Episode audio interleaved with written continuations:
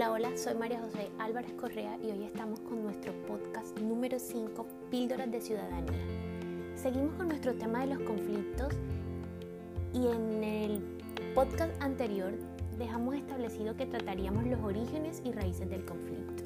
Pues tal como se ha venido planteando, el abordaje del conflicto implica recurrir al mismo punto de partida, por eso es necesario entrar a determinar los factores que inclusive pueden eh, propiciar. En un primer lugar podemos encontrar nosotros que ese conflicto se puede dar por la subjetividad de la percepción. ¿En qué consiste? Que debemos tener en cuenta que hay algunas personas que captan de forma diferente un mismo objetivo. Ante esa percepción disímil se puede dar un choque, subjetividad de la percepción generada o genera un conflicto.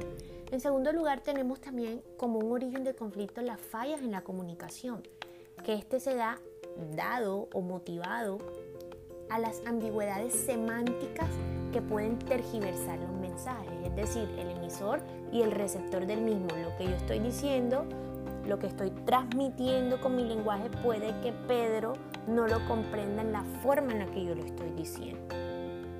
En tercer lugar, encontramos como un origen del conflicto también la desproporción entre las necesidades y los satisfactores, en el entendido que la indebida distribución, ejemplo, de los recursos naturales y económicos pueden llegar a generar cierto tipo de sentimientos anómalos o lo que algunos conocemos como rencor entre los integrantes de una sociedad.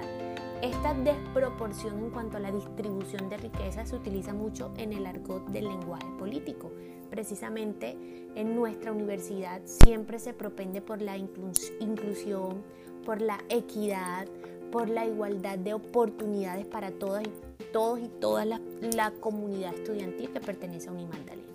En cuarto lugar, también podría generarnos un conflicto la información incompleta, cuando tenemos nosotros que quienes opinan frente a un tema de pronto solo lo conocen, solo conocen una parte de los hechos. Y entonces esa, esa información sesgada me puede generar a futuro un conflicto.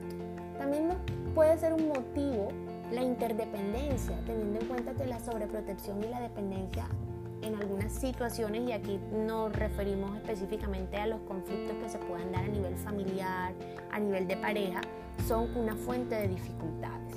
Por otro lado, encontramos también las presiones que causan frustración y las diferencias de carácter, las diferentes formas de ser, las formas de pensar e inclusive las formas de actuar que nos llevan entonces a que esto sea un detonante en un conflicto. Ahora bien, en cuanto a los componentes del conflicto, tenemos nosotros que para poder llegar a una solución concertada, es decir, conciliada, cuando tenemos en la puesta en escena a las partes que están en diferentes posturas, ¿cierto?